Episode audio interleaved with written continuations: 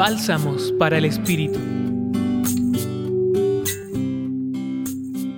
El texto de hoy que encontramos en el Evangelio de Lucas capítulo 21 versículos 20 al 28 podríamos dividirlo en dos grandes temas. El primero, la destrucción de Jerusalén que no hace referencia a la destrucción del mundo, y la segunda, el cómo se entendía la segunda venida del Mesías, y esto lo describe el texto en un lenguaje que normalmente encontramos en libros como el Apocalipsis, Daniel o Ezequiel.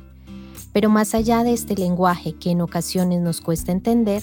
Lucas nos lleva con su relato a reflexionar cómo percibimos o cómo podemos realizar una lectura de los signos de los tiempos, es decir, que nos invita en nuestro hoy y en nuestro ahora a vivir un presente interpretando y discerniendo de manera continua cada acontecimiento que ocurre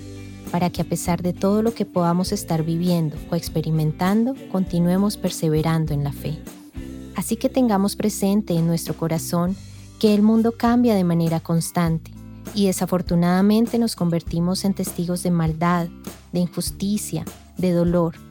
Y es por esto que en la mayoría de ocasiones no logramos ver con total claridad el actuar de Dios pero llegarán tiempos en que se culminará esta obra de justicia que se hizo más visible en la persona de Jesús, para que reine la fraternidad, el amor y podamos valorar todas las formas de vida existentes.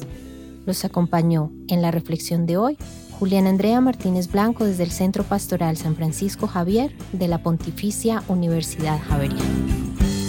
Escucha los bálsamos cada día entrando a la página web del Centro Pastoral y a javerianaestereo.com.